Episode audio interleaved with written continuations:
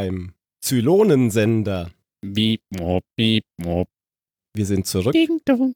und wir sind der Phil, Dach. Ben Hallo. und der Jan. Piep, pop. Hallo. Und der Tim. Und der Mario äh, prinzipiell auch, nur heute nicht. Ja, Also alles. zu fünft So endlich mal keiner, der immer dagegen hält. dieses Thema zu bestreiten. Mit äh, Zylonensender meinen wir natürlich, welche Serie? Babylon 5. Endlich. Genau. Star Trek Babylon 5. Das ist doch das mit diesem Wurmloch, oder? Babylon Deep Space Nine, genau. Genau. Wir haben uns ja längere Zeit überlegt, was wir denn machen wollten. Äh, Eigentlich haben wir uns schon vor langer Zeit überlegt, was wir machen wollten. Das war schon zwei oder dann drei. schnell wieder aufgehört, uns zu überlegen, was wir machen wollen. Genau, wir hatten, Für eine sehr lange Zeit. wir hatten sowohl ähm, Firefly auf der Agenda als auch Babylon 5. Aber beide sind inzwischen leider durch großartige andere Podcasts äh, on air gegangen. Und es, wäre ja blöd, da gleichzeitig was zu machen. Babylon 5 tut mir insbesondere leid, weil die Serie auch zu politischen Weltgeschehen sehr gut passt, finde ich. Ich habe Oh sie ja. neulich nochmal geguckt. Naja, wir haben ja jetzt auch Und- mit Battlestar Galactica was, was sehr positiv so, Das stimmt. um, um ein bisschen gute Stimmung Oh zu mein verbreiten. Gott. Das stimmt. Aber ich meine, bei Babylon 5 hätten wir den Vorteil gehabt, dass ich diese Serie nie gesehen habe. Tja, das wäre dann wie bei Lost gewesen. Hier Hätte ist sie es, glaube ich, dreimal alle, gesehen. alle mal Hände hoch. Wer hat Battlestar Galactica? Und? Zähl mal die Hände. Warum habe ich eigentlich wirklich meine Hand gehoben? ich weiß nicht, aber meine Kamera hat's Ich bin so gesehen. leicht zu beeinflussen. Der ist rausgeflogen. Jetzt hat er seine Hand gehoben und hat die Steckdo Stecker oh rausgezogen. nein! okay, das war's für heute. Tschö. Jetzt ist er aber Ah. wieder da. Okay. Na, Das, das ist ja mal ein gutes Omen für diesen Podcast. Als du gesagt hast, hebt alle die Hände, bist du irgendwo ans Kabel gekommen, oder? Beim Handheben. Nein. Okay. Mist, Also- jetzt hätten wir eine Entschuldigung gehabt. Wir haben jetzt alle die Hände gehoben, ähm, wer was noch nicht gesehen hat. Ja, Battlestar Galactica, die alte oder die neue? Wir sollten uns auf jeden Fall auf eine Bezeichnung einigen, damit wir da nicht immer durcheinander kommen.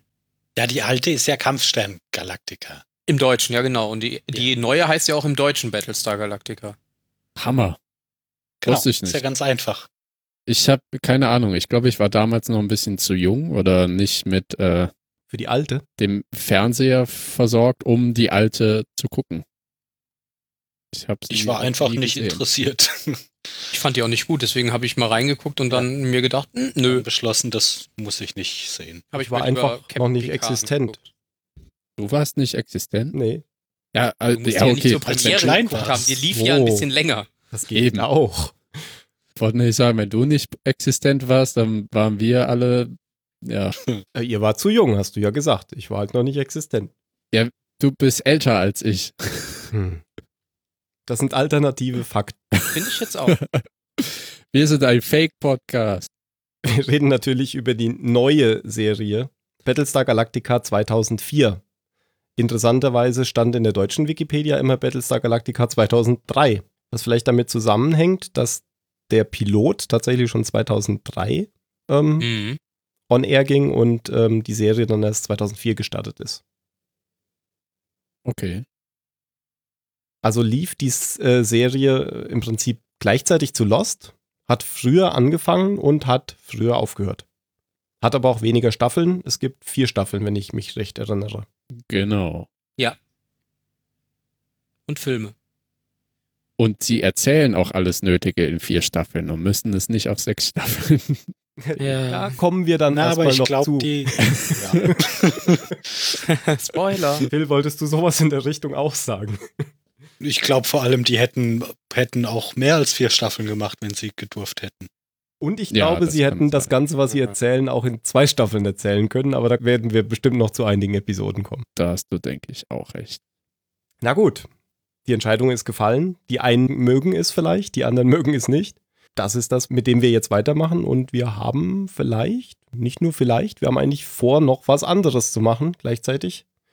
Und deswegen werden Hm. sicher die Folgen nicht mehr so schnell hintereinander kommen wie beim letzten Mal. Da Mhm. haben wir ja zumindest am Anfang ähm, einen Einwochenrhythmus gehabt. Ähm, vielleicht wird das sich hier etwas schieben, also es eher ein Zwei-Wochen-Rhythmus wird, ähm, aber vielleicht kommt dann noch was dazu. Mal gucken. Hm. Da verraten wir heute noch Ja. nichts drüber. Babylon 5. Nein, Babylon 5 sicher nicht. Wer Babylon 5 Podcast hören will, der geht zum Grauen Rat. Und wer Firefly hören will, geht zu der Fire, Firefly Podcast, oder nicht? Ja, ach wirklich? Das war aber nicht sehr kreativ. Ich dachte, es gibt keine neuen Firefly Podcasts mehr, die, die im Titel Cast haben. Der analytische Talk zur TV-Serie Firefly. Wir haben noch eine kleine Änderung der Struktur. Und zwar fangen wir vorne an, wie gewöhnlich. Aber Arbeiten uns dann durch die Mitte Vorschlag- vor zum Ende. und wir werden den Nippel durch die Lasche ziehen. Und Tim hat einen Toll, jetzt sind wir Vorschlag schon gemacht. gleich mal mit Sure Content bei Apple, weil du Nippel gesagt hast. Nein, ja, das stimmt. könnte, kann uns keiner mehr runterladen. Penis. Da haben wir's. Was? Ähm, Tim hatte nämlich den Vorschlag gemacht, am Anfang einer Folge einen kurzen inhaltlichen Abriss der dann zu besprechenden Folge abzugeben. Und für den heutigen Tag hat er so etwas als Pilot zum Pilotfilm vorbereitet. Wir sind da jetzt nicht reingestolpert. Wir haben auch auf die Folge 0 verzichtet und haben gesagt, wir fangen lieber gleich mit dem Pilotfilm an. Jan, du wolltest mich jetzt dahin bringen, dass ich die Einleitung, die Inhaltswiedergabe. Dass wir irgendwie anfangen. Aber wir können auch noch was außenrum zu der Serie erzählen. Ja, wir können vielleicht noch mal ganz, ganz kurz erzählen, wer da so beteiligt war. Also die Ursprungsserie, die lief Ende der 70er und äh, Anfang der 80er. Und die war vom bekannten Serienmacher Glenn A. Larson. Und dieser Glenn A. Larson, der hat auch am Drehbuch für ähm, die neue Serie, also zumindest für den Pilotfilm mitgeschrieben. Ist 2014 verstorben und hat in den 1970ern und 80ern, 90ern alles Mögliche so gemacht, was im US-Fernsehen lief. Ähm, bekannt ist der eben für Battlestar Galactica. Was kenne ich dann noch? Ähm, zum Beispiel ähm, The Fall Guy, was bei uns ein Colt für alle Fälle war. Magnum, PI, Knight Rider. Ähm, Krass, der hat Magnum gemacht. mhm. Richtiges eine geile, eine halt. geile Serie. Der war halt nicht nur Drehbuchautor, äh, der hat auch die Musik zum Teil gemacht. Der hat für Mhm. ähm, The Fall Guy hat er den Titelsong geschrieben und solche Geschichten. Also das war ein richtiges er hat für, Multitalent. für Magnum auch den Titelsong geschrieben. Der ist nämlich legendär. Ah, das wusste ich gar nicht. Auch für Magnum sogar. Okay. Nee, war eine Frage. Weiß ich nicht. Ich glaub schon, ja. Keine Ahnung. Und von dem ist eben auch äh, Battlestar Galactica. Und der hat an der neuen Serie schon mit, äh, noch mitgemacht, ist aber dann 2014 verstorben. Aber dann hat er die neue Serie doch komplett mitbekommen. Äh, Ja, aber ich bin mir nicht sicher, ob er da komplett beteiligt war. Ja, okay, das stimmt. Ich weiß nur, dass er am, am Pilotfilm noch beteiligt war. Äh, Es gibt ja jetzt Leute in der neuen Serie, die in der alten mitgespielt haben. Genau, aber da kommen wir, glaube ich, drauf, wenn wir zu den Leuten Kommen dann. Okay. Ja, dann wenn, bei den einzelnen Okay. Folgen würde ich das auch machen. Ja, ja, genau. Ja, äh, als Genre steht hier in der Wikipedia, das ist, oh Gott, da sind wir ja schon fertig, wenn ich jetzt die ganzen Genrebezeichnungen durchlese. Äh, lese. das ist ein Military Science Fiction, Post-Apocalyptic Fiction, Philosophical Fiction, Space Opera, Political Drama, Drama. Also ich würde es einfach als Science-Fiction-Serie bezeichnen. Postapokalyptische. Oh ja, wollte ich gerade sagen, es ist deutlich düsterer als die Science-Fiction-Serien, die man sonst kennt. Mhm. Ja, es hat einen sehr martialischen Charakter, wo den man halt und es wirkt wirklich in seine eigene Schiene von äh, Science-Fiction-Serien, wo es ja wirklich eine Handvoll von gibt. Zum Teil sehr beklemmend. Ja. Ja. Und das ist auch was, was ich unglaublich an dieser Serie liebe. Das ist was zum Beispiel, was mir an Star Trek missfällt. Oder was heißt missfällt, aber diese unendlichen Weiten, so nennen sie es ja auch, der Weltraum. Und, ne?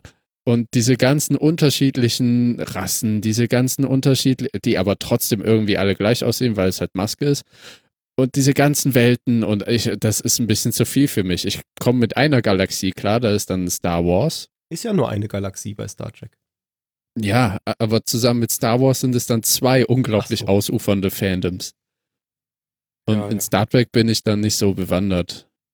Ähm, ich glaube, ich würde ziemlich schnell sterben als Redshirt.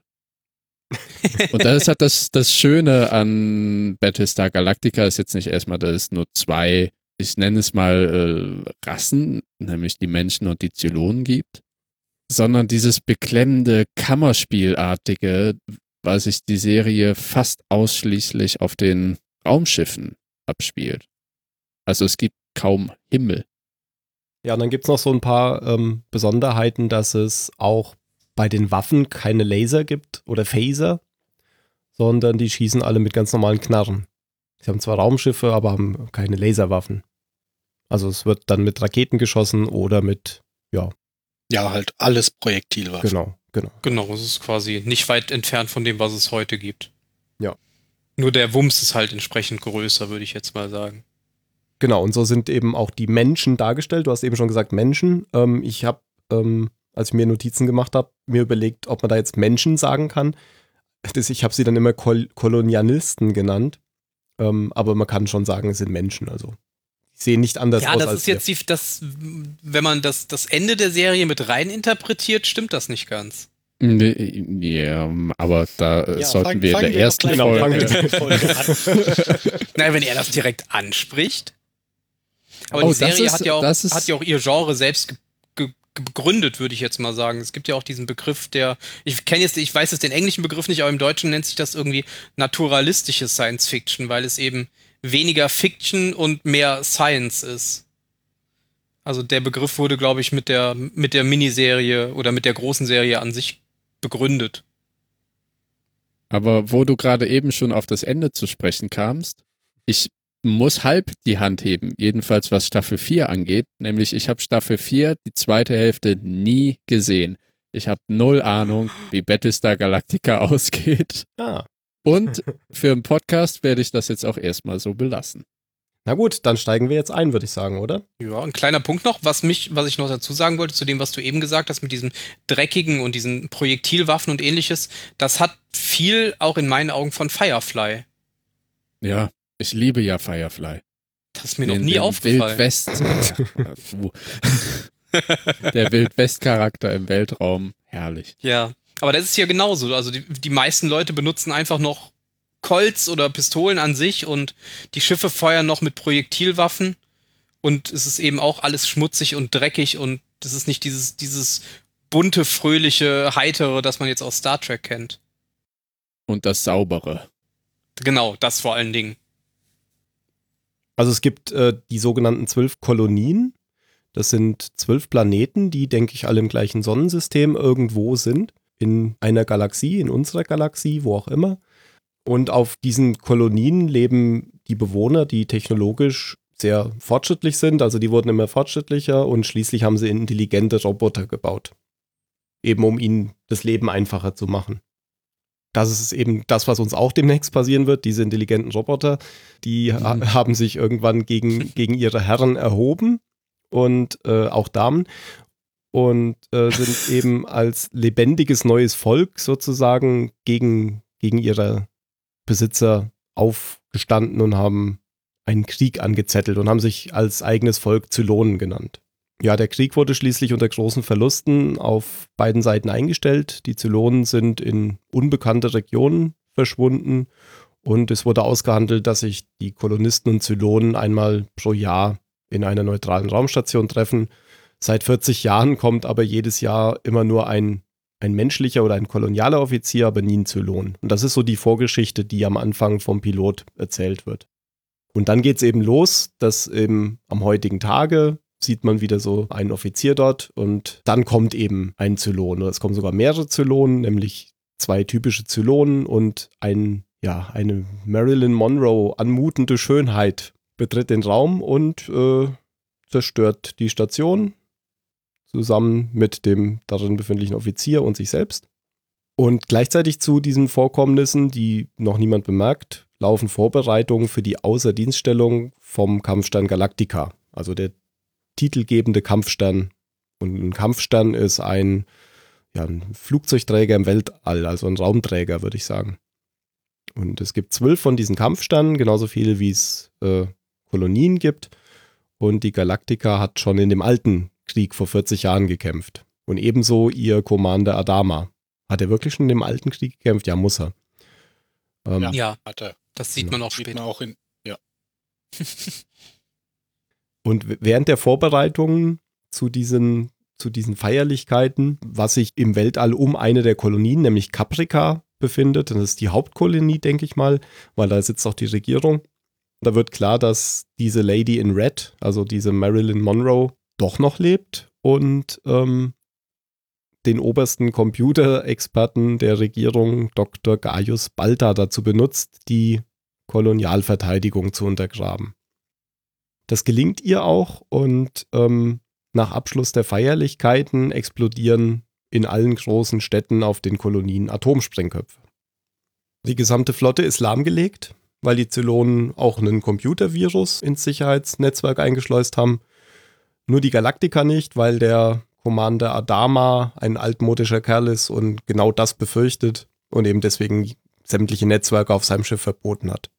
Ja, und die Galaktika wurde ja auch zu einer Zeit konstruiert, wo die, wo die darauf so viel Wert gelegt haben, eben keinen Angriffspunkt zu bieten. Mhm, genau. Und so übernimmt er das Kommando über die Flotte und gleichzeitig übernimmt Laura Roslin, das ist die Bildungsministerin, als neue Präsidentin des Amt. Denn die ist die einzige, die aus der Regierung überlebt hat, weil sie eben bei diesen Feierlichkeiten an Bord der Galactica war. Und das ist eigentlich so die Zusammenfassung der Hauptstory im ersten Teil des Pilotfilms. Ja. Ja, auf alle Ja. Charaktere bin ich da jetzt sicher noch nicht eingegangen und auf alle Szenen. Ja, aber das brauchst du ja Ja, nicht. das, machen. War ja, war ja auch kurz. Dafür ist ja die kurze Inhaltsangabe gedacht, dass kurz abgerissen wird. Ich musste mich jetzt schon immer wieder, um nicht noch irgendwas anzumerken, aber das kommt dann ja. Genau. Dafür sind wir ja da. Dafür seid ihr ja da. Mhm. Du hast ja am Anfang gesagt, ne, was uns auch bald bevorsteht. Zum Beispiel Elon Musk ist ja einer, der AI sehr kritisch sieht. Ich habe dann gedacht, okay, es gibt noch Matrix, wo das verfilmt oder das Thema Terminator? aufgegriffen wurde. Terminator. Gibt sonst noch was? iRobot. Blade Boah. Ja, Blade Runner. Ja, okay, iRobot würde ich jetzt so. Hm. Ja, okay, iRobot ist gerade an der Schwelle. Ja, es ist halt, wo man die Der- Grenze der- zieht. Filme, wo die, wo KI quasi sich selber bewusst wird oder wo es halt dann wirklich zu der Apokalypse kommt. Oh ja, ich freue mich auch auf den neuen Blade Runner. Mhm. Und dann gibt es ja noch die, die denken, dass das schon längst passiert ist. Ja. Exterminate. Ja. Exterminate. Du hast ja ähm, angefangen mit dem Anfang, nämlich der Raumstation. Der neutralen Station, wo sich, wie gesagt, immer der Abgesandte der Menschen und der Zylon trifft, Treffen soll. treffen sollen, genau. Und in dieser Mappe des, des Offiziers geht er ja noch die ähm, alten Zylonen durch oder die Zeichnungen, die Skizzen. Ja, die, die bekannten Zylonenmodelle halt. Genau, Von vor 40 Jahren. Und umso überraschender muss es ja natürlich sein, wenn dann auf einmal eine hübsche blonde Frau hereinkommt durch die andere Tür. Aber was mir auch noch aufgefallen ist, man sieht ihn von hinten, diesen Mann an dem Tisch sitzen, in einem sehr langen Flur. Und dieser Flur hat, finde ich, stilistisch den Umriss oder die Form eines dieser Zylonenköpfe. Echt? Ist mir gar nicht aufgefallen. Von den alten oder von den neuen Modellen? Von den neuen. Ein bisschen. Man sieht oben so eine Art äh, Ritze in den Deckenkonstruktionen, die ähm, so eine Art sehr, sehr breites V darstellt. Wie eben auch die Sichtvisoren oder wie man sie nennen will, der neuen Centurios. Von denen dann auch zwei ja durch die Tür kommen, gefolgt von der Lady in Red. Stimmt, du hast recht. Nicht, Das dass fand ich das sehr- nachgucken würde. Aber das fand ich ein sehr schönes Detail. Detail. Hier. Die- Detail. Der Schauspieler von diesem, ja, wie nennen wir ihn, von diesem Botschafter. War der eigentlich auf alt geschminkt? Ja, das ist nämlich der Schauspieler Schon, Ryan oder? Robbins und der kommt später in der Serie wieder vor. Ah. Ich weiß nur nicht gerade nicht, wie sein nämlich, Charakter das- heißt. Das, das sieht einfach immer Schwein, komisch aus, Frau wenn junge. Leute alt geschminkt werden. Nee, nee, das, der gehört ja, der gehört später zu dieser komischen inoffiziellen Gerichtsbarkeit, die die Leute aus Luftschleusen wirft. Weil er jetzt schon mal gemerkt hat, wie das funktioniert. nee, das ist einfach der gleiche Schauspieler, den haben sie dann später nochmal benutzt. Ich weiß nicht, ob sie das damals schon gewusst haben, weil eigentlich hätten sie auch einen alten Schauspieler nehmen können, aber der kommt halt später in der, ich glaube, ab der zweiten Staffel spielt er mit. Was ist denn die Logik aus Zylonensicht, äh, Zylonen auf diese Station zu schicken und die Station dann mit Raketen zu beschießen, während die Zylonen noch da drauf sind? Send a message. Keine Ja, die Ahnung. Zylonen Es sterben ist find aber halt- niemand ja da, der die. Message überbringen kann. Ja, Ja, aber einfach ein Statement gegenüber dem Typ machen. Ja, aber die Frau ist ja eh nicht ganz koscher in der Birne. Nee, das stimmt wohl. Ja, aber, aber die Birne, die, die, die bleibt ja. Ja, aber für ja Maschinen den handeln die nächsten Zylonen Körper. jetzt nicht immer sehr äh, logisch, finde ich. Vielleicht wollte sie einfach Informationen sammeln von diesem Typen im letzten Moment, keine Ahnung. Oder sie halten Ja, die ja, Etikette ist- noch aufrecht. ist ja auch nicht weiter tragisch. Ich habe mich einfach. Nee, nee, aber Oder es ist die formelle Kriegserklärung. Weißt du? Wie wenn man den Klappstuhl ausgräbt oder oh, das könnte sein. so. Mhm. Klappstuhl. Das, nein, das ist einfach. Ist Ach, okay. Tim. So, das, ist, äh, das ist einfach das Sadistische daran. Eure Weil Kinder sind zurückgekehrt. Boom, Schakalaka und dann weg in die Fresse. Also ihre Zunge in seine Fresse. Ja, von dem alten Sack. Nee, ist hat er da noch seine Familienbilder stehen. Ja, der. Frag mich, ob der das ist, der wirklich seit 40 Jahren da einfach immer den gleichen Weg macht oder ob da immer jemand anderes kommt. Ich glaube, das sollte das schon andeuten, deswegen sollte der ja auch. älter sein. Hm. Aber schön, dass er sich da die Familienbilder hinstellt, wo er einmal im Jahr für eine Viertelstunde rumsitzt. Vielleicht sitzt er auch das ganze Jahr da. Oh Gott. Sieht er so einsam aus. ja, das kann sein. Na egal. Äh, daran ist mir noch aufgefallen, dass man hier zum einzigen Mal in diesem ganzen Pilotfilm ein Zylonen-Basisschiff sieht, während sie ja später, wenn sie die Menschheit angreifen, nur mit ein paar Jägern kommt. Über der Station hängt tatsächlich ja so ein Zylonen-Basisstern. Hm. Und man denkt erst vielleicht, das ist die Station, aber nein, nur unten drunter dieses kleine Ding, was dann explodiert, das ist die Station. Das auch sehr mitgenommen Ja. und wirklich auf alt getrimmt aussieht. Also das hängt da wirklich schon seit 40 Jahren eben im All und niemand hat sich drum gekümmert. Aber ist ja vielleicht so, dass sie wirklich ähm, mit Großkampfschiffen auch angegriffen haben, aber man die halt nur nicht sieht, oder? Ja, Vielleicht. Wobei die Jäger ja auch, zumindest sieht man das in der Serie oft, auch einen eigenen Sprungantrieb haben. Also sie hätten auch ins System und springen können. thermonukleare Raketen. Ja, wer hat die nicht? Ich. Hm, und Kim Jong-un. das stimmt, der hat nur Thermonuklear, aber keine Raketen. Aber du hattest ja eben gesagt, dass man auf seinem, ähm, auf seinem Zettelchen die äh, Zylon-Modelle von vor 40 Jahren sieht. Und das sind witzigerweise die Zylon-Modelle aus der Originalserie. Ja, genau, Also- das sind ja die vom Alten Krieg. Genau. Ja, das fand ich aber auch ein schönes Muss- Detail, muss dass ja. sie wirklich die aus der alten Serie da, dafür. Ja, aber die, die alte Serie ist jetzt die Frage, ist das jetzt tatsächlich, spielt das einfach in der Zukunft? Weil eigentlich ist es ja ein Remake. Das ist, Nein, glaube das ich, mehr so einfach ein, nur ein Nein. Gag. ein Gag. Nein, aber es ist auch, doch ja. wirklich so, dass es quasi den, den ersten Krieg gegen die Zylonen gab. Ja, quasi. ja, aber das Aber war die ja Handlung Serie. war. Kampfstern Galactica. Ja, wobei, es wird halt auch immer Oder? gesagt, das alles ist schon mal passiert und es wird wieder schon. passieren. Stimmt, ja. Aber das war halt nicht vor 40 Jahren schon mal passiert. Vor 40 Jahren ist ja der erste Krieg passiert. Da ist ja nicht Ja, das ja. gleiche passiert wie jetzt. Und Ja. da sind ja auch genau diese zwölf Kolonien ausradiert worden in der alten Serie. Ja, genau. Also, Ja, deshalb Ja, meine ich ja, das ist einfach nur ein Gag hier. Das denke ich auch. Lustig, lustig. Das Okay. sind die Zylonen aus der alten Das Serie. Fanservice eben. Und nicht Das ist quasi, als würde man Tarkin mit CGI-Gesicht in irgendeinen Film packen. Genau, genau. Und nicht fand nur ich auch gut. die Zylonen sind ja aus der alten Serie an der Stelle übernommen, sondern jetzt gleich sehen wir, wie auch die Viper, das sind die alten Raumschiffe, also die alten Jäger aus der alten Serie übernommen wurden. Und übrigens der Mhm. Battle, die Battlestar Galactica im Prinzip auch. Ich glaube, sie sieht schon anders aus, aber Ja, aber vom, von der. Idee her ist Das es das Gleiche. und die Viper sehen, glaube ich, identisch aus. Also diese, diese rot-weißen Viper sind ja quasi Auslaufmodelle und diese blau-silbernen, schnittigeren Viper sind ja sozusagen die Zukunft. wo ich sagen muss, Und dann wieder die schön Vergangenheit. Vipern alt. und die neuen Viper, ich finde diese silbernen total Die hässlich. sind auch nicht schön, also mir gefallen die auch nicht. Aber mit dem brauchen wir uns ja auch nicht rumschlagen. Wollte ich gerade sagen, habe ich mich Nicht überhaupt lange, nicht drauf nein. konzentriert. Ja. Denn die werden auch ähm, irgendwie durch die Zylonen manipuliert, oder? Was war da? das Ja, weil die Ja, die alle sind halt auch miteinander zu vernetzt modern. sind. Alles, Ja. alles, was zu modern ist, wird da, wird ja während dieses Angriffs einfach lahmgelegt durch die Zylonen. Genau. Ja.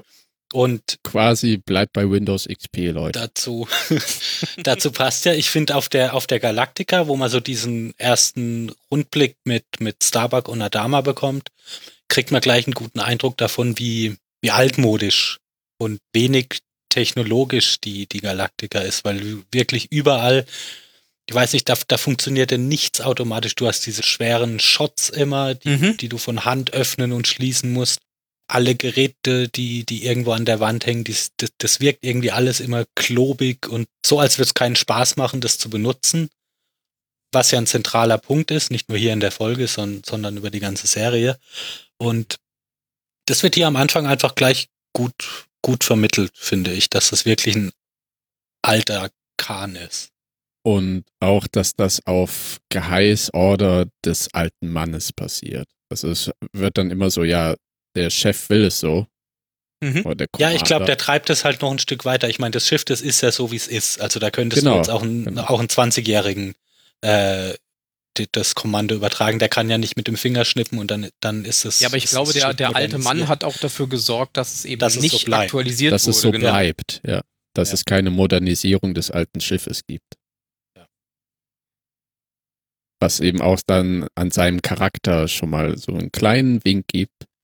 Er ist ja auch ein, ein Mann, der an dem Bewährten ja, jetzt nicht so festhält, doch festhält und auch ein Freund von dem Analogen ist. Ja, ein Freund des Analogen, kann man sagen. Ja, das sieht man ja vor der- allem in, der- in der seinem weiß, Quartier. was das Richtige ist und sich auch nicht von anderen da reinreden lässt. Ja, und er hat, also wenn wir jetzt kurz über den Herrn Adama reden, der hat diese zwei unglaublich krassen Gesichter, finde ich. Einfach diesen Krieger, aber auch den Vater. Also er ist ja nicht nur Vater für seinen Sohn, sondern für die gesamte Crew. Und die vergöttern ihn ja auch. Aber er hat auch, ne, wenn Ja, es halt ja schön, professionell schön an wird, diesem Geschenk, das er da gleich am Anfang bekommt. Genau, und äh, der, der Krieg kommt, das kommt dann später auch eher natürlich in dem Pilotfilm, sieht man, dass er auch vollkommen anders kann. Wenn er zum Beispiel ähm, seinen ersten Offizier gegenüber anderen Angriffen verteidigen muss. Mhm. Obwohl er genau weiß, dass die meisten Leute damit recht haben. Ich glaube, in dem Pilotfilm geht es hauptsächlich darum, die Charakterbeziehungen darzulegen. Ja, und die Charaktere selber, selber Ja, Genau. darstellen. Und wenn du die Charaktere schon kennst, dann, also mir wurde das, das jetzt einfach richtig bewusst, wie gut es schon hier in, in dieser ersten Folge funktioniert, dass du einen Eindruck äh, von den allermeisten Charakteren bekommst, die dich, die dich eine ganze Weile begleiten Mhm. werden. Ja, wie, wie einfach so das, das Mindset von den Leuten jeweils ist. Das, das machen die echt gut hier. Und auch ohne, dass sich zwei Leute unterhalten und sagen, na hier, der Teil, das ist ja voll der Säufer oder so, sondern du siehst einfach immer nur, wie er die ganze Zeit immer seinen Kaffeebecher da dabei hat Mhm. äh, und, und so ha- halb heimlich äh, daraus trinkt, weil ihm ja auch klar ist, dass alle anderen wissen, dass er Alkoholiker ist. Oder Starbuck, die die Aufsässige ist und sich immer nichts sagen lässt und so weiter, brauchen die ja jetzt nicht für jeden, für jeden durchexerzieren. Aber das schaffen die wirklich hier in, in guter Zeit, jeden, jeden Charakter, so die, so die Essenz einfach gleich, gleich darzustellen. Die machen halt auch sehr viel bildlich, ne? Und jetzt nicht in der, ja, ich nenne es mal Meta-Ebene, wenn eine Person über die andere spricht, wie du gesagt hast, ne? der ist aber ein Alka alter Alkoholiker. Ja, und da, da scheitern der halt Chief viele kümmert sich Serien aber dran, gut um seine Mhm. Crew. die weil der- einfach zu das- zeigen, äh, merkt man ja auch bei, bei Chief Tyrrell, dass er einfach, er ist der, der Kopf der Deckcrew und er steht vor seinen Jungs. Er ist der, ne, der, Gewer der Gewerkschaftsführer. Mhm. Jetzt schon. Ach, Chief Tyrrell hieß der genau. Ich habe in den Notizen geschrieben, Chief Grinsebacke. ich mag ihn total gern. Über Commander Adama kann man noch sagen, das ist vielleicht im Pilotfilm einer von zwei Schauspielern, die man vielleicht kennt. Das andere ist President Roslin. Ähm, Mhm. Zumindest ich kannte sonst keinen. Ich kannte auch Commander Adama vorher nicht. Ähm, der heißt, Ed, wie heißt er? James Edward Olmos. Genau, James Edward Olmos. Den kennt man aus dem heute schon genannten Blade Runner vielleicht. Da hat er aber auch nur eine kleine Rolle gehabt. Als Polizist Gaffer oder so hieß der. Der eben auch ein Kopf war wie der andere Polizist, dessen Namen Ja, und du kennst ihn doch bestimmt auch noch aus Dexter. Ja, aber Dexter lief ja erst nach Battlestar Galactica. Das ist richtig. Deswegen kannte ich das ja natürlich zu Zeiten von Battlestar Galactica, konnte, Ja, das kannte ich den Schauspieler noch nicht. Ja. Ja, und er wird immer der alte Mann genannt, vor allem auch von seinem Freund Colonel Ty, also die beiden sind dicke Freunde. Ich habe mich immer gewundert, weil mir immer Colonel Ty wesentlich älter vorkam als Adama in den ersten. Ja, aber das Ja, macht das- doch nichts. das kann ja älter sein. sein. ja, klar. Widerspricht sich ja nicht. Ja, also die beiden sind auf jeden Fall Freunde, schon sehr lange. Die verstehen sich auch. Colonel Ty ist halt überfordert, weil er halt auch trinkt und insgesamt demotiviert ist. Ja, der trinkt ja nicht nur, der hat ja, äh, hat ja irgendwie Stress mit seiner Frau und der denkt sich ja aber wahrscheinlich auch, warum soll man den ganzen Scheiß hier überhaupt noch ernst nehmen? Die Zylonen sind seit 40 Jahren weg. Ähm, wir, wir fliegen hier auf einem Museumsschiff rum, wir werden eh nie wieder in den Krieg ziehen. Also kann ich mich auch voll in mein, in mein Selbstmitleid ergeben. Genau. Meine Frau ist weg, mir geht es schlecht, bla bla bla. Ah ja, und noch was ähm, äh, zu Colonel Ty kann ich sonst nicht sagen im Rahmen der Serie, weil ich verstehe ihn halt nicht. Ich, ich schaue es auf Englisch und was der da vor sich hin plappelt, äh, verstehe ich in den meisten Fällen nicht. Mich hat übrigens Adama, der, der Charakter, ähm, weil ich das auch vor kurzem erst gesehen habe, hat mich extrem erinnert an hier, an den Alten aus das Boot. Also so die, die Charaktere sind sich extrem ähnlich, finde ich, weil die beide, beide so ein total gutes Verhältnis zu ihrer sehr jungen Besatzung haben. Ähm, aber, aber halt auch extrem erfahrene und, und kompetente Militärs sind. Ich finde interessant, dass du das sagst, Phil. Das ist mir nicht aufgefallen, aber mir ist aufgefallen, dass der Aufbau dieses CICs, also dieser Kommandozentrale, genau aussieht wie in einem U-Boot. Also das ist nicht so, wie man das vielleicht äh, aus Star Wars oder Star Trek Ja. kennt, dass alle immer auf so einen riesen Monitor drauf gucken, der vielleicht sogar ein Fenster ist. Also praktisch nach vorne gucken, wo das Schiff hinfliegt. Mhm. Sondern man sieht hier eigentlich nichts. Man sieht hier höchstens so eine taktische Ansicht über einem und ganz viele äh, Werte rund um ein, also ganz viele Messdaten. Das Ja. Setting ist ja auch ein ganz ähnliches eigentlich, dass die in so einem Kasten sind und nur da drin ist es sicher. Außenrum hast du halt entweder Wasser oder das All. Äh, du hast, Genau einen- das. hast einen zahlenmäßig überlegenen Feind und bist die ganze Zeit hauptsächlich damit beschäftigt, deine eigene Haut zu retten und versuchst halt immer wieder mal, wo du kannst, ähm, einen Schlag zu landen. Sehe ich auch, Genau. dass da viele Ähnlichkeiten sind. Und ich mag eben auch die Herangehensweise, so ein, ein Raumschiff als eine Art U-Boot zu sehen. Weil es braucht, es braucht ja keine Sichtfenster. Ja, und aber, ne, es gibt ja immer dieses, die Brücke mit einem Visor oder mit einem Panoramafenster oder sowas. Ja, oder wie bei Rogue One, die Aussichtsplattform. Der Panoramaboden. Aber natürlich ein Ja. riesiges U-Boot. Ja, klar, im, das Universum ist ja auch größer als das Meer. Ja, stimmt. Das kannst du gar nicht wissen. Ja, ich glaube, auf der Galaktika gibt es gar keine Fenster, oder? Wobei doch, es gibt diese, es- später sieht man diese, dieses, diese Aussichtsplattform, die so aufgebaut ist wie ein Kino, glaube ich, in einer Folge, wo die Leute aus dem Fenster gucken können.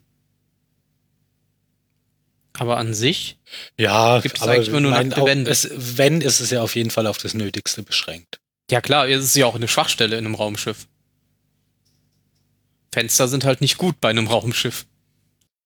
zu was, wa- was, was völlig anderem, äh, als man hier äh, Six auf Caprica das erste Mal umherwandern sieht, fand ich auch wieder ein schönes Beispiel, wie du, wie du Charaktere einführst, über die man noch nichts weiß. Hier diese Interaktion mit dem Baby, Mhm.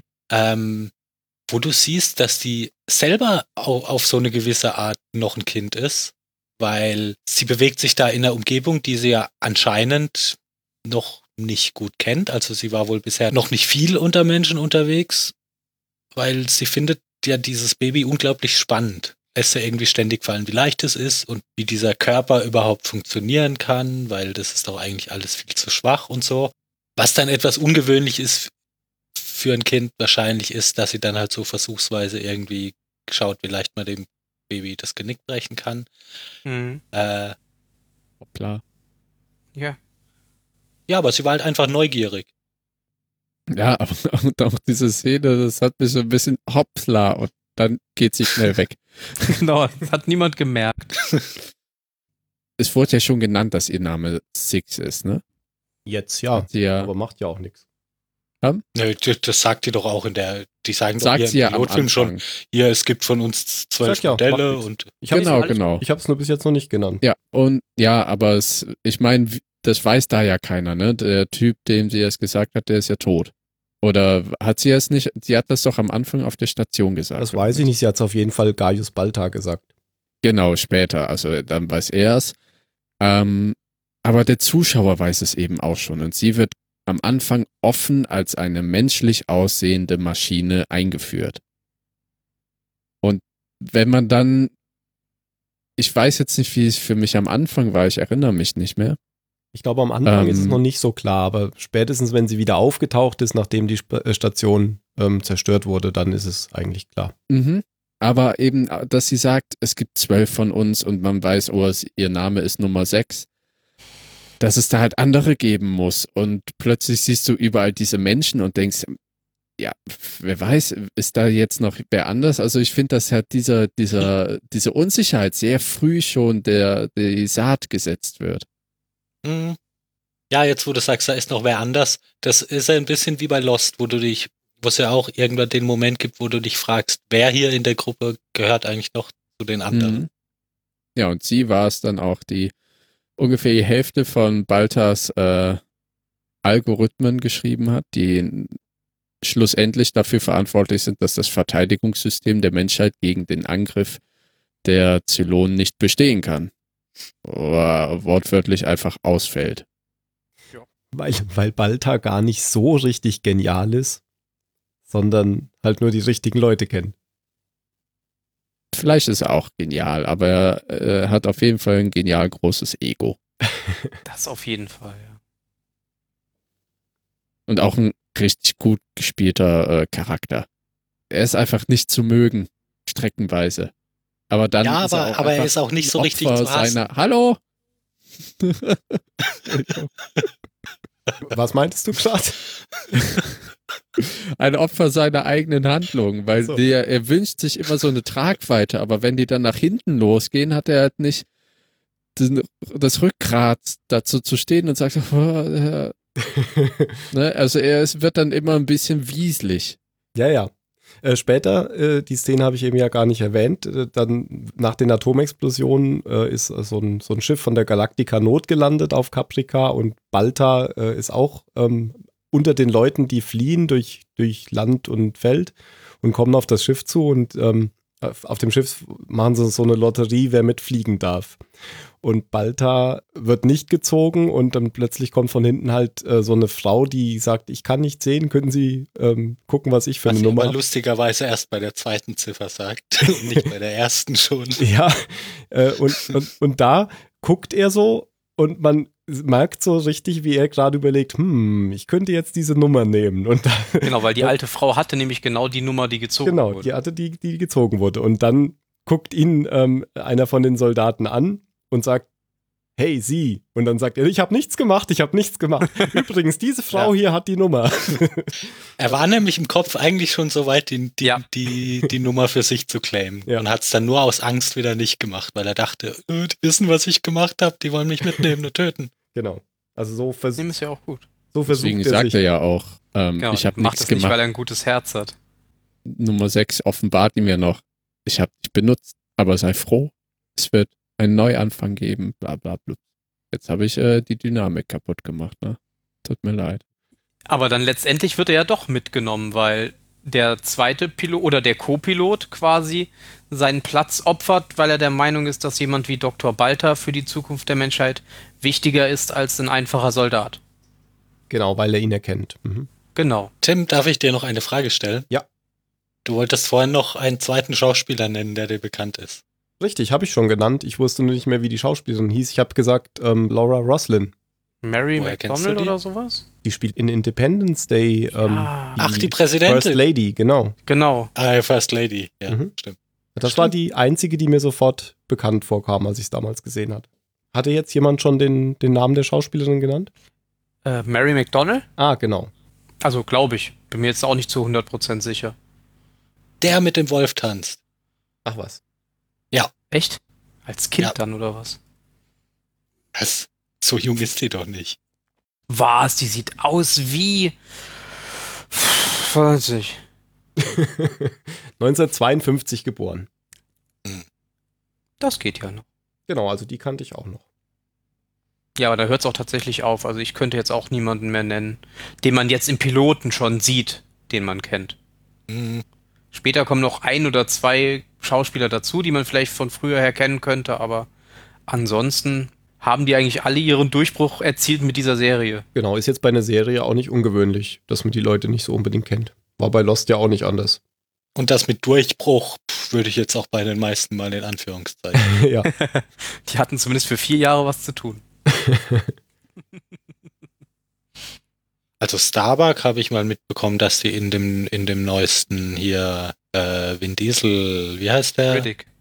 Ja, genau, damit gespielt hat. Mhm. Und in Big Bang Theory. Ja, ist, ja, ist jetzt aber halt Ja, auch kein, Okay. kein, kein ganz großes Ding. Nee, nee. Die war, glaube ich, auch schwer krank. Die hatte äh, Speiseröhrenkrebs oder sowas nach der Serie. Aber wo sie mitgespielt hat, sonst weiß ich jetzt auch nicht. Ja, Riddick steht hier, genau. Ja, also ich glaube, ich habe die wenigsten, die Nee, wenigsten die meisten hat man dann dauerhaft, gesehen. dauerhaft nochmal gesehen. Also immer wieder mal einen in irgendeinem kleinen Film oder so, aber nicht. ja, die Ja. haben meistens so, so zehn Minuten Re- Nebenrollen gespielt oder sowas, aber Wer ist denn Bo-Katan Kryze in, klingt wie ein? Schwert. in Star Wars Rebels? keine Ahnung. Okay, auf jeden Fall spielt sie da, äh, spricht sie Bo-Katan Kryze. Okay, was ist das denn für eine Serie? Star Wars Rebels, das habe ich ja noch nie gehört. Und in Clone Wars spricht sie auch schon Bo-Katan. Aha. Mhm. Bo-Katan. Nee, sagt mir nichts. Vielleicht gucke ich mir die nochmal an. Da muss man mal in den Browser eingeben, Bo-Katan. Nee, nee, meine Tastatur ist doch so Also, laut. äh, wen ich von Anfang an langweilig fand, ähm, war Apollo. Ha. Also ich fand, ich fand, dass das ja irgendwie voll der Milchbart ist jetzt beim Gucken. Das ist, Ach, das war, ich dachte mir halt so, oh, das ist halt so der, so ein Jack, weißt du, so, ein- so ein schöner, So ein der- Funny Boy. der immer das Richtige machen will und oh, ja, der kommt im Pilotfilm tatsächlich sehr schlecht weg, der Charakter, Ja. finde ich. also halt Ändert sich zwar mit der Zeit, aber im Pilotfilm Ja. war das echt so mit der Charakter, den man am wenigsten irgendwie sympathisch finden konnte. Weil er sich auch bei jeder Gelegenheit mit seinem Vater angelegt hat. Ja, aber halt auch aus so, aus so Gründen der, des, also alles, alles nachvollziehbar. Ich, ich will jetzt gar nicht den Charakter irgendwie voll in die Pfanne hauen, aber, aber ich finde, der ist nicht interessant. Zumindest hier jetzt im, im Piloten. Nee. Jetzt. Ist er nicht. Ich wollte den Charakter auch nicht schlecht reden. Der kommt ja, da, also der kommt ja danach, sagen wir mal, schon groß raus im Verlauf der Serie. Aber im Piloten ist es wirklich der Charakter, der da wirklich am schlechtesten von allen wegkommt aus der Sicht der Ja. Zuschauer. Starbuck finde ich durchaus interessant. Ja. Ja. Und äh, Beziehung Starbuck-Adama, die ist ja auch so ein bisschen so wie Vater und Tochter. Mhm. ja. Aber ist auch eine Analogie zu Starbuck in der alten Serie. Genau. Da kann Starbuck auch gut mit Adama, glaube ich, ja. Und ja aber das- gut. während Auch der Apollo, krasse Pilot. während, während Apollo auch Probleme hat mit Adama, glaube ich. Mhm. Also die bilden so ein Dreieck, Starbuck, Apollo, Apollo und Ada, Atama. Haben wir es bald, ja? Nenn ihn den alten Mann, weil jedes Mal, wenn du Adama sagst, muss ich kurz überlegen, wen du meinst. Deswegen sage ich aber Apollo, Apollo. Ja, das nicht immer. Ja, macht die, macht die Präsidentin doch auch. Ja, hat Captain eigentlich Apollo. einer, hat einer von euch ähm, den Film auf Deutsch gesehen? Ja. Wie ist es denn im Deutschen? Weil im Englischen ist es ja so, dass einen Vorgesetzten sprichst du immer mit Sir an, egal ob es Mann oder Frau Ist da auch. Ist da Die, Konsequenz. die nehmen auch ja. einfach Sir. Da kommt nicht Ja. Ma'am oder sowas. Ich wollte ihn eigentlich Ja, auf das wäre Englisch jetzt auch nicht wirklich die deutsche Variante. Im Deutschen würdest du den, ähm, den. Rang mit dazu sagen. Und dann sagst du schon Frau oder Herr und dann halt, keine Ahnung, Also im Commander. Deutschen sagen sie zumindest zu ihr, sagen sie Frau Präsident. Aber im Englischen Nö. sagen Ja, sie, glaube ich, auch Apollo, Madam President. Apollo nennt sie auch Ja, ja, Sir. Madam President. Ab- Ja, ja, genau, klar. Apollo sagt der Sir. Das macht er dann später, also im Deutschen auch. Das ändert sich nicht. Ich wollte ja nur sagen, wie es im Deutschen wäre, wenn man es ins Deutsche übersetzen würde. Ach so, okay. Dann würde man halt sagen Frau Präsident.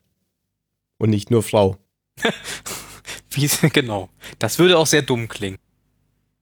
Ja, ich weiß auch nicht. Wie fandet ihr die denn? Wen? Frau Die Präsident. Frau Präsident. Ja, ich meine, man hat ja jetzt noch nicht so viel von ihr gesehen. Erstmal hat man ja am Anfang nur gesehen, wie sie sich mit dem noch Präsidenten angelegt hat, weil er von ihr erwartet hat, dass sie zurücktritt, aufgrund der Tatsache, dass sie sich für die Lehrergewerkschaft, war es, glaube ich, eingesetzt hat. Aber ähm, Was auch wieder eine lustige Parallele zu einer, zu einer aktuellen Serie ist.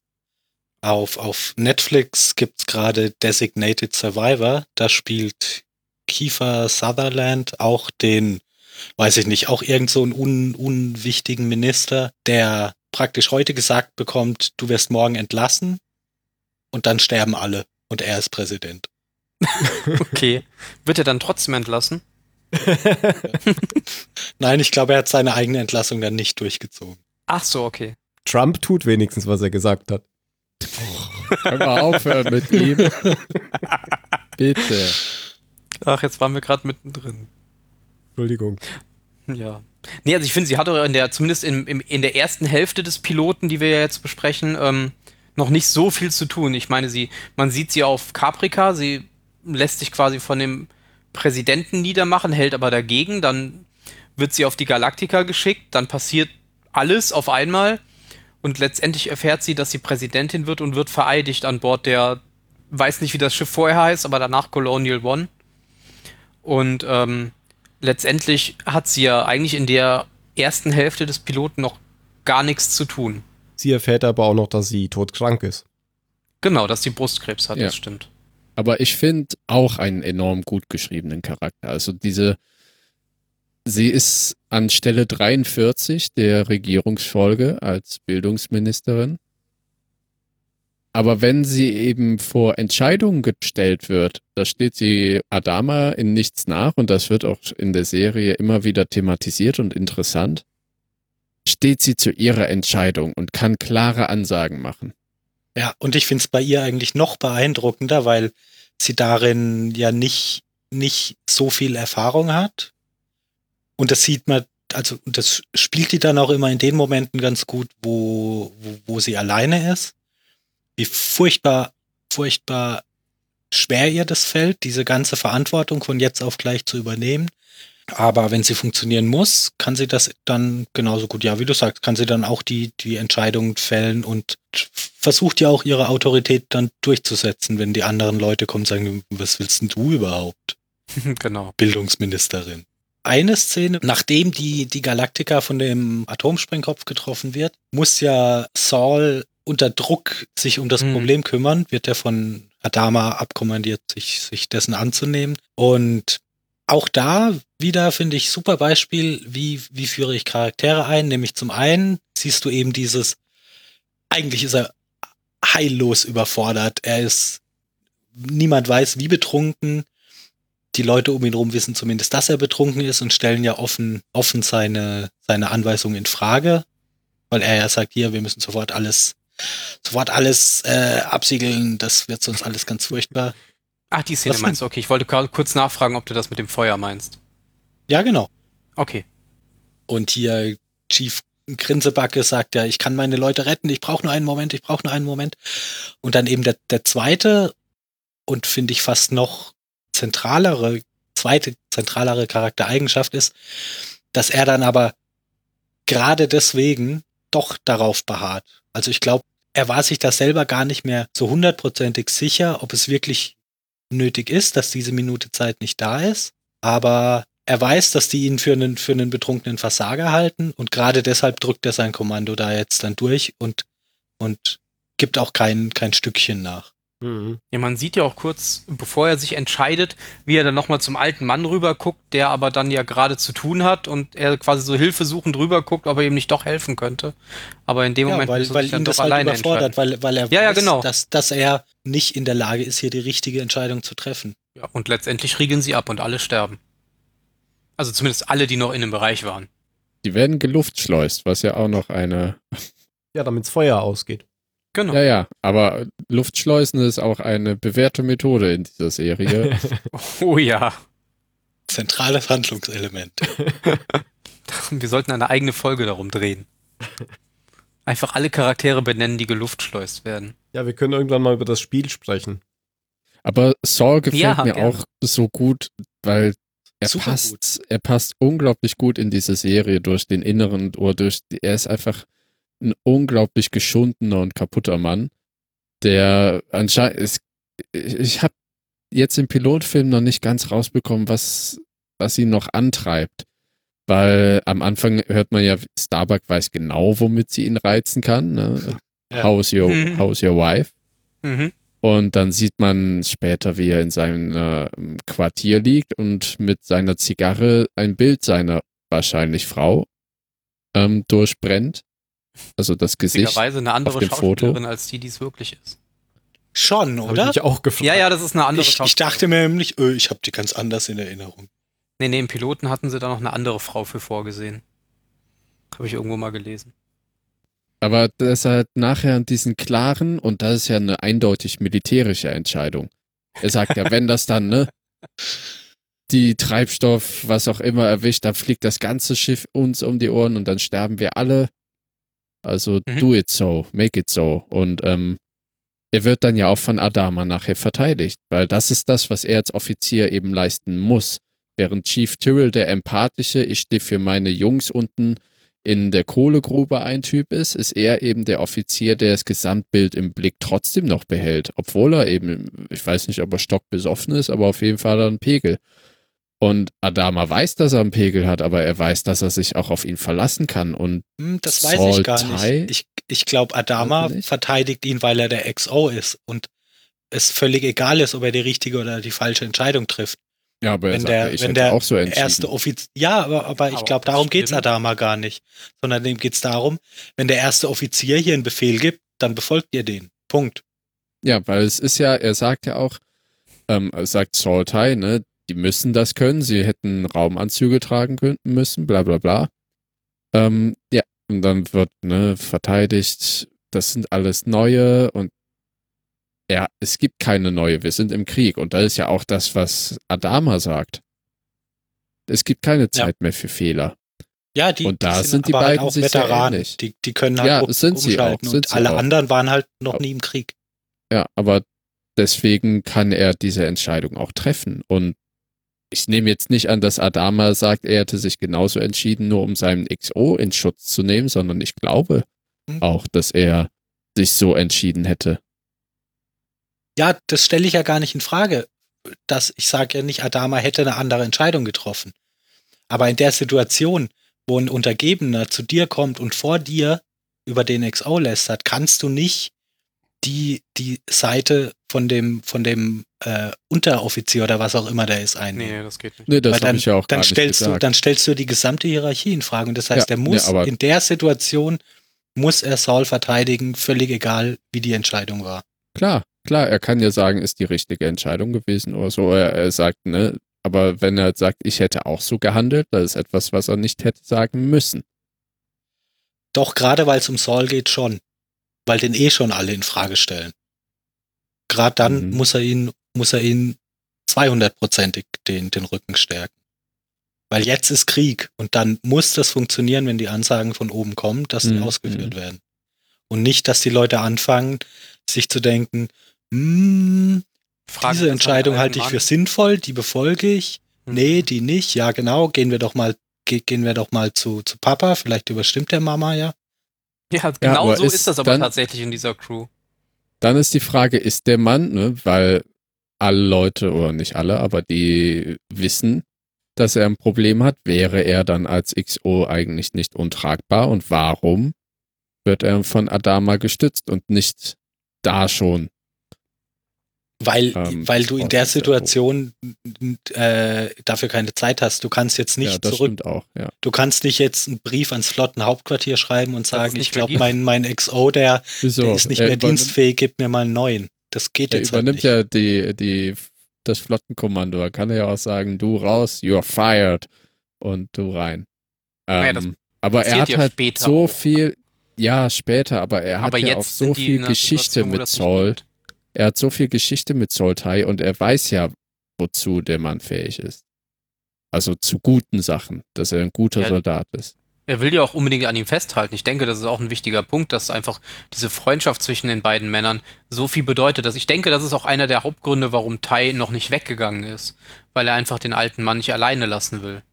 Ja, und weil er auch weiß, schon, dass, dass er er- woanders nie, nie so eine komfortable Arbeitssituation hätte. Ja, ich weiß nicht, ob er ständig- überhaupt noch mal ständig irgendwas machen würde, wenn er weggeht. Ich glaube, da ist schon so ein bisschen Loyalität zwischen den beiden, die in beide Richtungen funktioniert. Und deswegen sind die irgendwie aneinander gebunden. Ja, das auf jeden Fall, ja.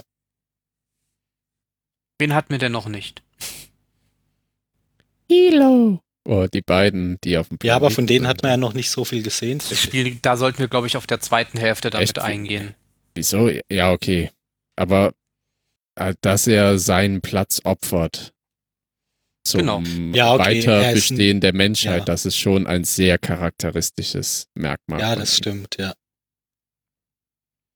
Ja, das wiederholt sich bei ihm ja auch schon öfter, dass dieses aufopfernde, Er hilfsbereite. Ja, er ist der Good Guy.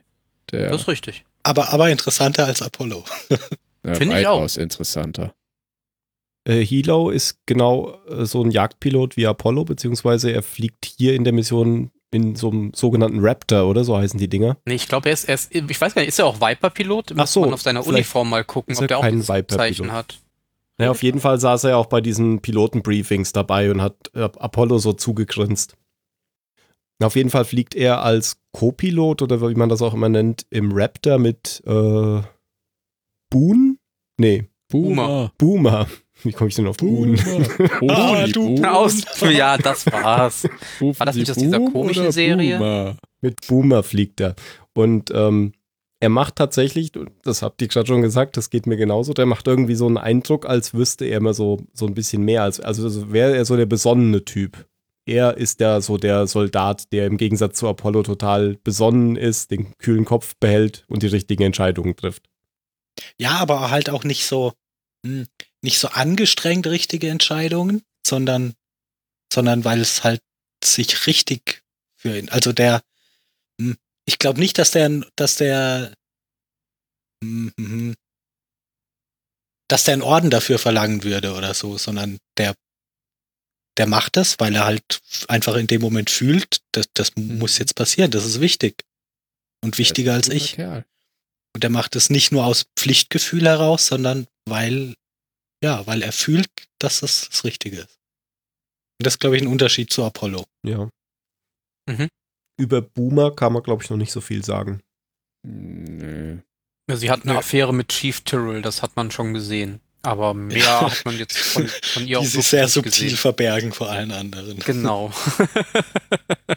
Aber wie haben Sie ja so schön gesagt, dadurch, dass der Kampfstern ja in der Abwrackung steht, hat das eigentlich niemanden mehr interessiert und Sie haben es quasi laufen lassen, obwohl auch die Führungskrew davon weiß.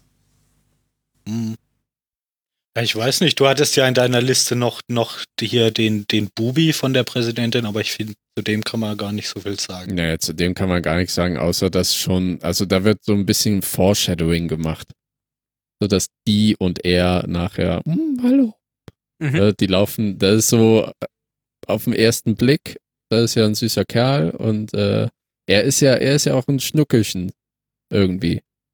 Ja, und so ein bisschen hilflos. Er ist ja ein Bubi und das findet sie, glaube ich, anziehend. Ähm, Die habe ich auch mal in irgendeinem Film wieder gesehen. Wer ist die? kann sein. Ja, die. Ach, die. die, D-E-E. Die, die. Genau. die, Die steht am Radar, oder? Ja, und die ist. Kommunikations, äh, Genau, am. Funk. Ja, Kommunikationsoffizierin. Ach, Die ist quasi die Uhura der äh, Battlestar. Galactica. Nee, am Radar hockt, glaube ich, Gator, oder? Gator mitunter, aber Gator ist ja auch Navigation. Gator ist alles. Ja, wo können wir jetzt auch über Gator reden? Auch so ein Genau. nettes Ding, dass die, dass die Nachrichten auf Papier durch die Gegend tragen. mit Ja, abgeschnittenen Kanten. Achteckigem Genau, Papier, damit man sich nicht schneidet.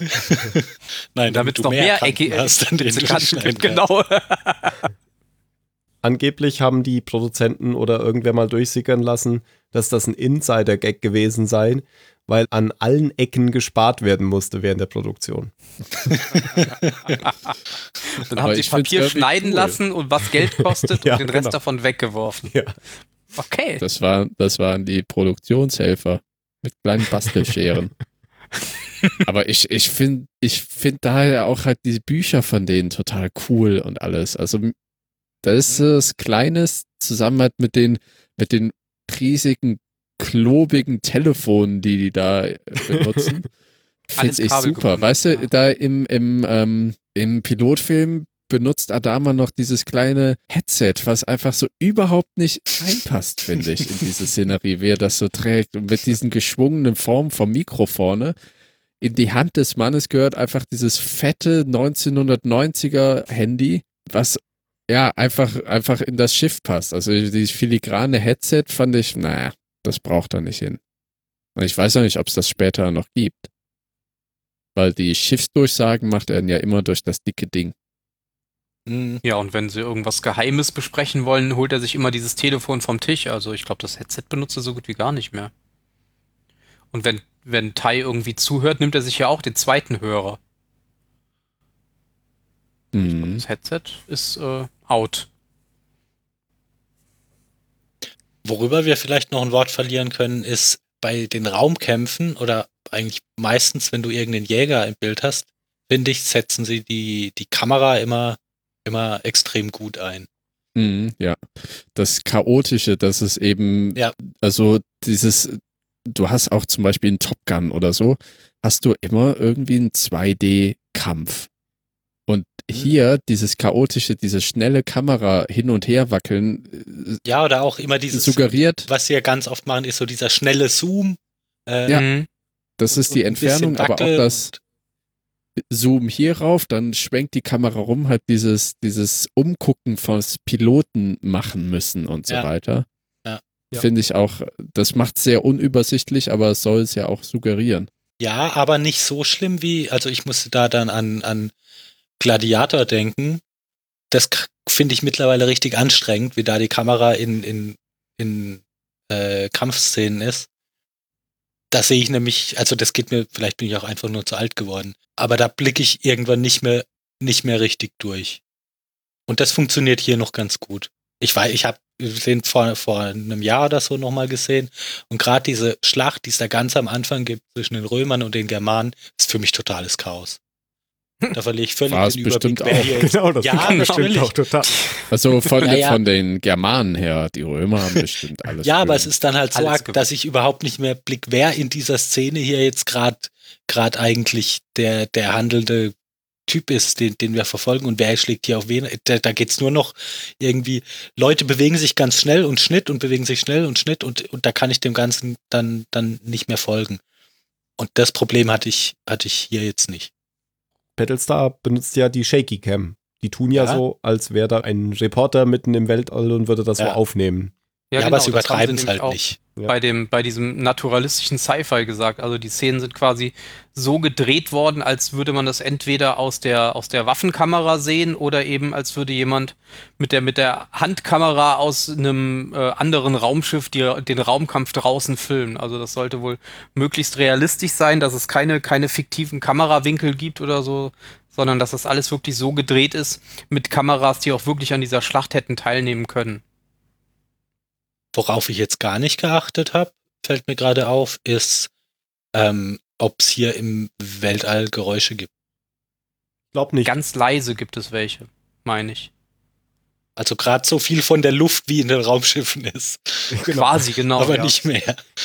Also ich, ich erinnere mich jetzt im Pilot nicht, aber ich habe äh, so zumindest den Eindruck, dass es immer ziemlich leise war, wenn man so außen.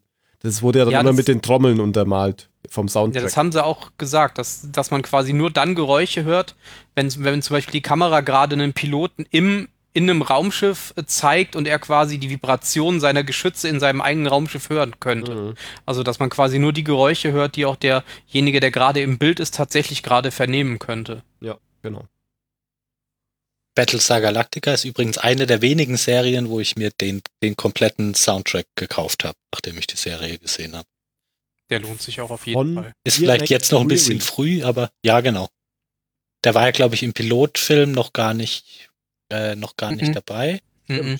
Aber so in der, über die Serie hinweg fand ich den, mir fällt Musik ja meistens einfach gar nicht auf. Aber hier in der Serie fand ich die Musikuntermalung wirklich großartig. Mhm. Es hat so einen äh, leicht orientalischen, verschwörerischen Touch. Ich hätte es jetzt eher irisch genannt, aber wir können es auch orientalisch nennen.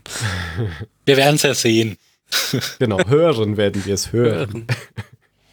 genau, du spielst bestimmt Musik ein irgendwann. Vielleicht. Ja, zumindest ein Lied. Ja, Ja, mir fällt nichts mehr ein, was zu sagen. mir eigentlich auch nicht. Ich warte nur noch Nee. auf Jan. Aber dann können wir eigentlich auch dicht machen. Ein Fazit würde ich auch tatsächlich erst nach der zweiten Hälfte von der Folge machen. Dann müssen wir uns auch noch keine Gedanken über das Bewertungssystem machen. Gut. Puh, Glück gehabt. Ja, aber nachdem wir jetzt die Charaktere abgehandelt haben, kann man sich, ähm, ja, Zweite Folge dann eh in einer halben Stunde um. ja, genau. Brauchen wir ja beim nächsten Mal nur 10 Minuten reden. Yay. Nein, in der zweiten Hälfte passiert aber auch deutlich mehr als in der ersten. Das muss man dazu Ich sagen. hab's noch nicht geguckt. Okay. Ist voll langweilig. Ich auch nicht. Sonst hätte Ja, ich ihr nur habt sie doch schon mal geworfen, gesehen. Was wann passiert. Ja, ja, aber das ist 2007 100 Jahre oder her. 6 oder 5 oder wann das da losging. Es wird immer mehr. Also es passiert auf jeden Fall mehr in der zweiten Hälfte, weil sie eben wenige Charaktere noch einführen mussten. Die, ich finde auch, wie gesagt, im Pilotfilm, also gerade, also der Pilotfilm ist ja nicht schlecht, aber es passiert halt schon relativ wenig, weil sie eben sehr viele Charaktere einführen müssen, aber das auch wirklich gut lösen. Hm, Ja, finde ich auch. Also den Babylon 5 Pilotfilm, der muss ja ziemlich schlecht sein, den haben sie total zerlegt beim Babylon 5. Ja, der war auch ja nicht gut. Da haben sie ja auch Ich quasi mit dachte, dem du hast Zehntel erst des vor, Budgets. vor kurzem dir angesehen. ja aber ich habe den. Pilotfilm nicht geguckt, Ach so. weil ich den nicht hatte. Ja, der, die Masken sind komplett anders, äh, die Aliens sehen anders aus, also das ist kein Vergleich zu der Serie. Im Endeffekt kannst du den auch weglassen, weil du brauchst den nicht. Hallo. Hallo. Yay!